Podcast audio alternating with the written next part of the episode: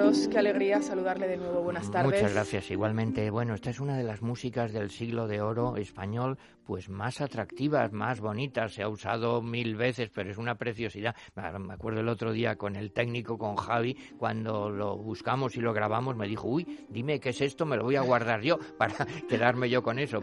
Pues esto es de un señor llamado Luis de Narváez, mm. interpretado a la vihuela, diferencias sobre Guárdame las vacas. Guárdame las vacas, que era un tema pastoril, un tema popular de la poesía tradicional. Decíamos que en España es muy curioso la cercanía de lo popular y lo culto. Sobre este tema popular hace unas diferencias, hoy llamaríamos variaciones bueno, que son una verdadera maravilla, se interpreta a la vihuela, a la guitarra, al laúd, y esto nos lleva, lo he elegido, pues a un mundo de un pintor tan atractivo, tan atractivo, que también hay que reivindicar, porque precisamente por ser aparentemente muy fácil, hay gentes que lo han menospreciado un poco. Me refiero a, Murillo. Bueno, este año ha sido el ha sido el cuarto centenario, claro. Sí, bueno, y se lo merece absolutamente.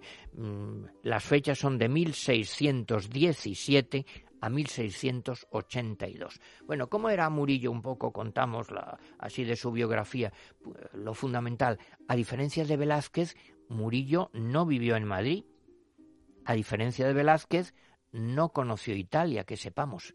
Bueno, algunos dicen, quizá vino a Madrid alguna vez, pero muy poquito.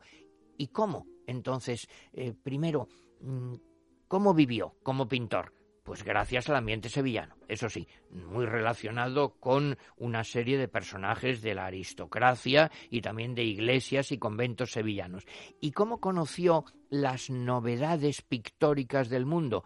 Bueno, dicen los que han estudiado esto probablemente por una cosa, porque había mucha relación entonces Sevilla era un gran emporio de comercio, además de arte, claro, el comercio con América, mm. entonces había muchos comerciantes flamencos, lo que hoy llamaríamos belgas, holandeses, que traían para sus casas grabados, claro, ah tengamos en cuenta una cosa, un cuadro es muy caro, digámoslo así, no es tan fácil de llevar, pero un grabado es una reproducción y usaban esto y quizá ahí conoció la evolución de la pintura en ese momento Murillo. Bueno, ¿cuál es el ambiente de Murillo? Pues es un ambiente precioso, la Sevilla del siglo XVI, del siglo XVII, es decir, la que retrata Cervantes, por ejemplo, en el Rinconete y Cortadillo. Claro que eso, si vas por Sevilla, hay una cosa que a mí me gusta mucho, me parece una iniciativa muy bonita, que veis azulejos al lado de la catedral, en la Plaza del Pan, con una frase de Cervantes sacada sobre todo de sus novelas ejemplares. Y me acuerdo hay un texto de Antonio Gala, pues muy muy bonito en la serie que hizo para televisión, Paisajes con figuras, y dicen, claro, Murillo pinta muy bien, de maravilla, pero no pinta como los holandeses, por ejemplo, de la época. Y dice Gala, ¿Cómo va a pintar un señor de Sevilla igual que un señor de Holanda? Si aquí el ambiente, la luz, el color, la alegría, pues no es lo mismo que el ambiente lluvioso de Holanda, no puede ser. Entonces Murillo es absolutamente sevillano. Eh, además, a este año se han hecho, digamos, itinerarios de Murillo. Él se bautiza en la Magdalena, lo que es el centro de Sevilla, pinta para la catedral, para Santa María la Blanca, junto a la judería. Está enterrado en la plaza de Santa Cruz, hay ahí una placa. Y pinta, por ejemplo, una cosa que es encantadora, las dos santas sevillanas, Santa Justa y Rufina, sosteniendo en medio la Giralda y son ah. como dos chiquitas sevillanas monísimas. Decía Manuel Machado, don Manuel, el hermano de Antonio, que es un eh, poeta también extraordinario, que lo que hace Murillo es sevillanizar lo divino. Claro, el otro día hablábamos de que Velázquez traía la mitología a la realidad, a lo cotidiano. Murió igual, pero a, a lo cotidiano sevillano en concreto. El estilo es la luz de Zurbarán, el claroscuro, viene del tenebrismo, del naturalismo, pero también hay una cosa muy curiosa, hay una oposición muy grande aquí, Murillo con otro gran pintor, Valdés Leal. No sé si tú recuerdas si has estado en Sevilla el Hospital de la Caridad, que es maravilloso. Y tiene ese contraste. Entras por los pies, eso lo fundó don Miguel de Mañara, don Miguel de Mañara que decían que era pues un poco el modelo de don Juan Tenorio, en realidad no puede ser, no encajan las fechas, pero don Miguel de Mañara hace que le entierren allí a la entrada dice, para que todos pisen su tumba al llegar, porque presumía Miguel de Mañara de haber sido el hombre más malo que ha habido en el mundo. Fíjate, no, no uno malo así. Bueno, es tan impresionante esto que Jean-Paul Sartre hizo luego una obra de teatro sobre esta historia.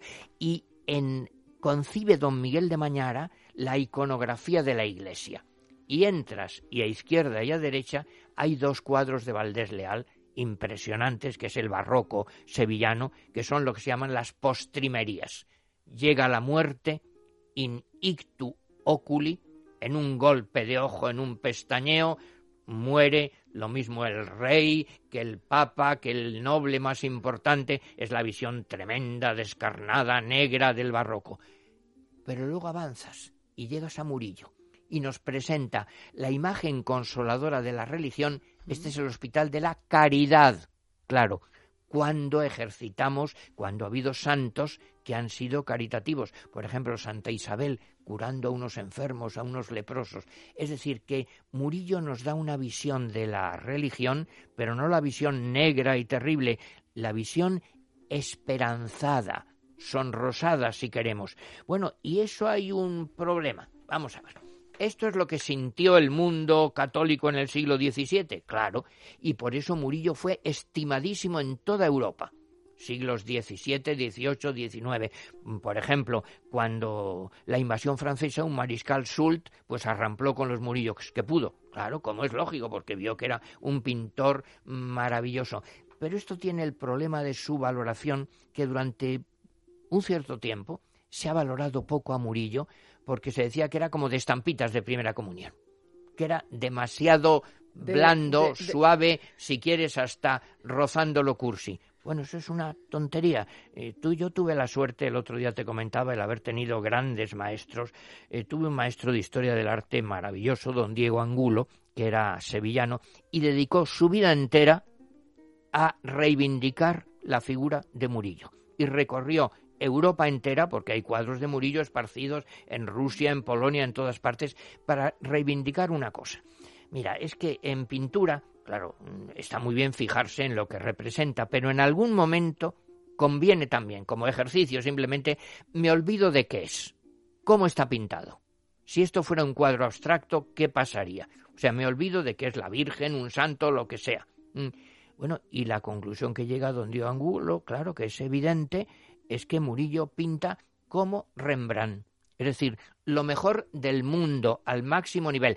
Además de eso, es una virgen, y ahora hablaremos de eso. Es un niño Jesús, es una imagen religiosa muy tierna. Pero la calidad de la pintura, por ejemplo, hay en el Prado dos cuadros que la gente no suele ver, ¿eh? Que son extraordinarísimos, del sueño del patricio, cuando sueña que una nevada que hay en Roma, eso está pintado, las telas, las gasas, con una finura de luz como no hay en el mundo. Bueno, y sabemos, eh, por ejemplo, eh, Murillo es el pintor, sobre todo, de un gran tema que son las Inmaculadas. Claro. Es que si, cerramos los ojos y pensamos en una Inmaculada, vamos a ver una de las Inmaculadas, la de Murillo. Que hay muchas. Que hay muchos, hay muchas. Una de ellas, bueno, sabemos que hubo una subasta en el siglo XIX, en época de Isabel II, y la reina Isabel II pujó y no lo consiguió, y el zar de Rusia tampoco, fue el Museo del Louvre, dio la cantidad más grande de dinero que hasta entonces se había dado nunca por un cuadro. ¿Y estamos hablando de cuándo? Pues estamos hablando de 1852. Entonces, hay, una, hay varias Inmaculadas. Hombre, yo recomiendo que vayan al Museo de Sevilla, ese Museo de Sevilla de la Copla, tan bonito, pero hay una sala mm, extraordinarísima de cuadros de Murillo al lado de la sala de Zurbarán también, ¿eh? Bueno, y hay una que la llaman la colosal, la grande, porque Murillo fija el esquema, la iconografía, cómo se representa la Virgen. Y la Virgen Inmaculada, bueno, en primer lugar hay que tener en cuenta que Sevilla era la ciudad de María Santísima, que en Sevilla en el siglo XVI y XVII hubo una pasión absoluta, no sé si tú esto lo sabías, por el dogma de la Inmaculada antes de que lo declarara la Iglesia como dogma, Sevilla ya lo defendía absolutamente. Y había fiestas y había congregaciones, había gente que entre sus reglas estaba defender hasta la muerte la Inmaculada Concepción. Entonces a Murillo le encargan pues muchas y tiene grandes, pequeñas, pero en general con un modelo parecido, una Virgen muy niña, mm. con unos colores, el contraste maravilloso, el blanco, el manto azul, una carita pues verdaderamente eh, tiernísima. Dicen que es como una mocita allí del barrio de la Macarena, las manos juntas, los angelitos que parece que son como del rococó del 18 francés, el rompimiento, la luz dorada arriba. Es algo muy tierno, muy sentimental, por supuesto, pero es algo de una belleza absoluta y además de una devoción. Eh, mira, yo me acuerdo también allí junto a la colosal, pues hay otro pequeñito, la Virgen de la Servilleta, que es ah. pequeño como un retrato, como un cuadradito, una Virgen con un niño de una ternura, lo que hace es humanizar lo divino sentirlo próximo. Eso es una mentalidad muy, muy sevillana. Comentaba Manuel Machado, dice, bueno, es que se ve en un cuadro de Murillo la Sagrada Familia. Y está la Virgen y San José y el niño dice, bueno, sería como, como un carpintero del barrio que está allí trabajando, pues está la mujer pues eh, cosiendo, preparando la cena y está el niño jugando esa humanización, la visión cotidiana. Y eso me lleva a la otra recomendación de la otra línea de Murillo, que además ahora este año gracias a la exposición se han podido traer cuadros y hay cosas fantásticas.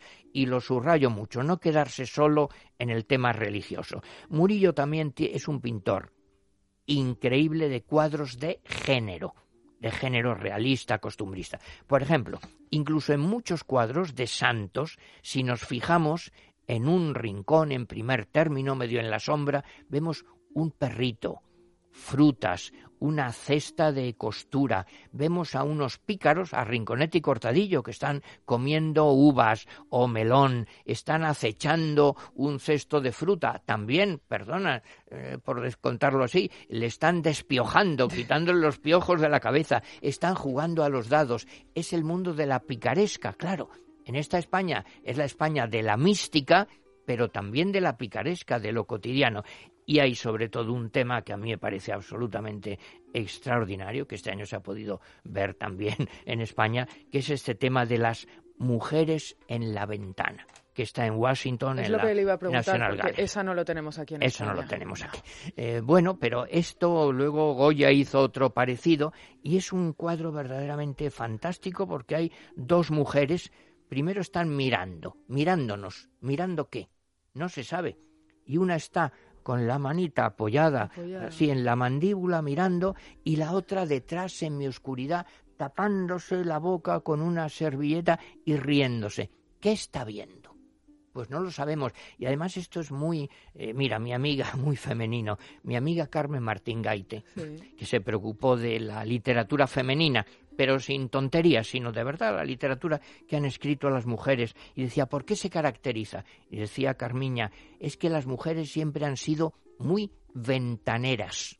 Claro, ah. porque durante muchos siglos no se les daba la posibilidad de una profesión de salir de casa, pero estaban desde la ventana observando, contemplando todo con sensibilidad, enterándose de todo, riendo, criticando. Bueno, otros le dan otra versión. Dicen, porque esto hay unos ejemplos parecidos en la pintura holandesa, en la pintura flamenca, que son prostitutas que están a ah. lo mejor queriendo llamar la atención de alguien. Esto en Inglaterra también. Pero muy pías, ¿eh? Pero en, e, este caso absolutamente, porque hay algunos cuadros flamencos que se ve a una señora, decimos, hombre, probablemente es una prostituta porque tiene un escote pues muy, muy grande. Aquí nada de eso. Aquí no insinúan. Nada de eso Aquí en no absoluto. Insinúan y tienen también unas caras muy dulces, ¿verdad? Absolutamente dulces. Una ternura, una sencillez, una simpatía. Es decir, que esto lo pudo haber Murillo en cualquier sitio, en cualquier calle de Sevilla. Entonces esa,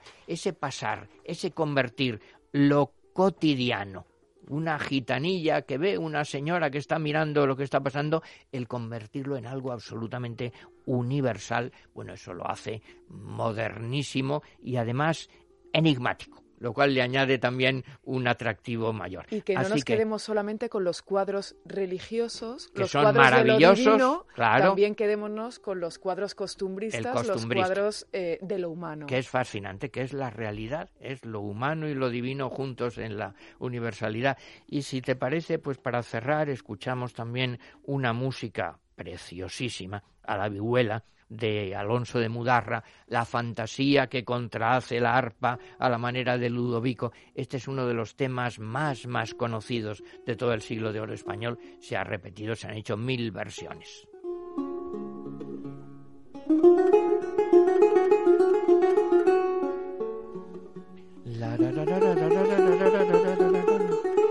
Qué delicadeza y qué belleza. Amoros, como siempre, un placer. Muchísimas gracias. Muchas gracias. Murillo. que no son estampitas, no, no, que es un pintor fantástico, religioso y no religioso. Otro pintor del siglo de oro español. Muchísimas gracias, Andrés.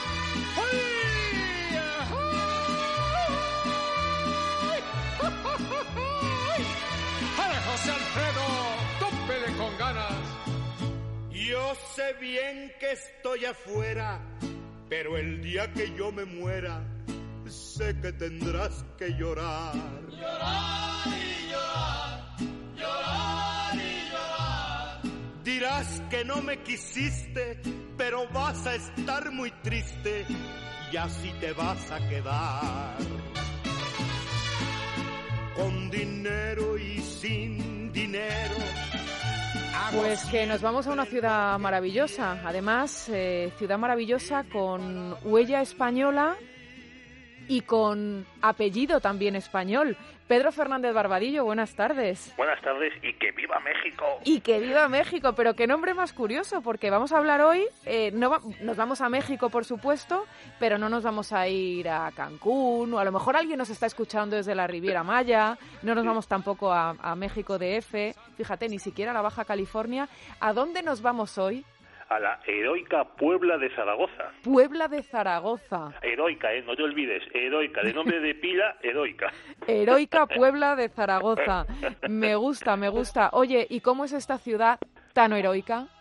Bueno, pues mira, se llama así porque en 1862, durante la invasión francesa de, de México, el general Zaragoza venció a los franceses a la entrada de la ciudad, en la batalla de Puebla. De ahí, heroica Puebla de Zaragoza.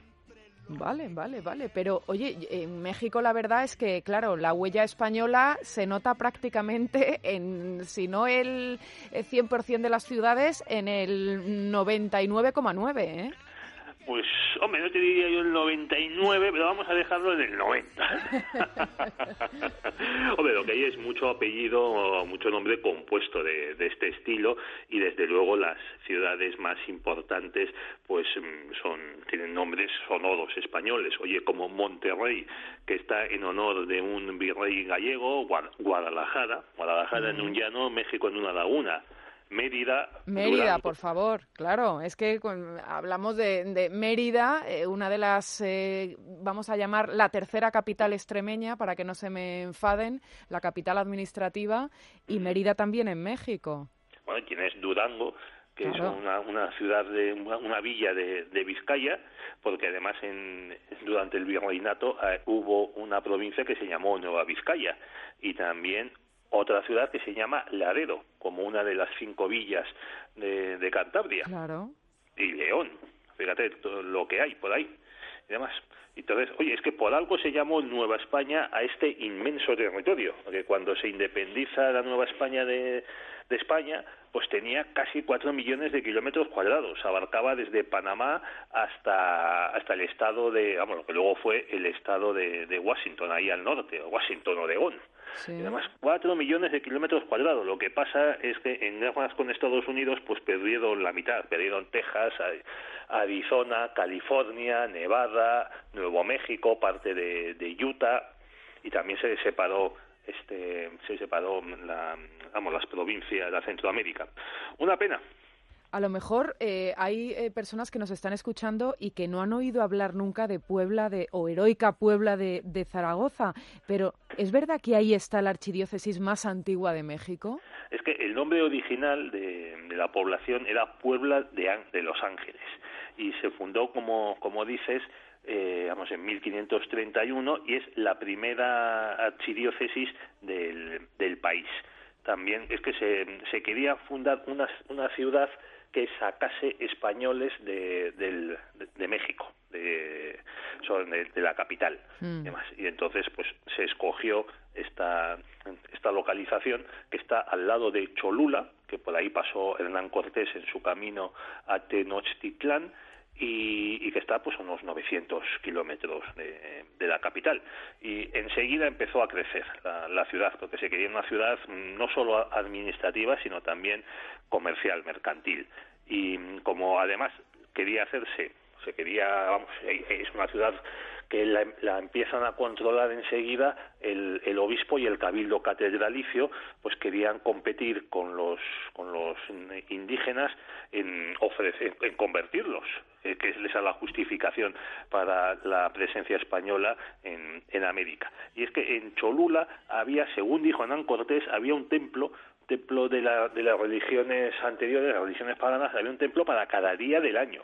Entonces, pues chico, había que ponerse a competir con, con esto. Ya dijo un, un, obispo del 19 que los mexicanos no eran religiosos, sino religiosísimos.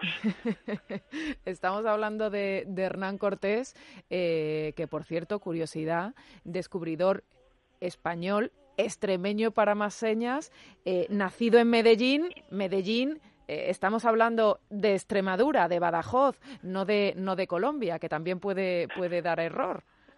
Pues sí, la verdad es que como las Córdobas, oye, hay, hay al menos tres Córdobas importantes en el mundo, la de España, la de Argentina y la de México. Y alguna más que habrá por ahí, pequeñita. Seguro, pequeñita, que seguro. Si nos están escuchando, que no se ofendan.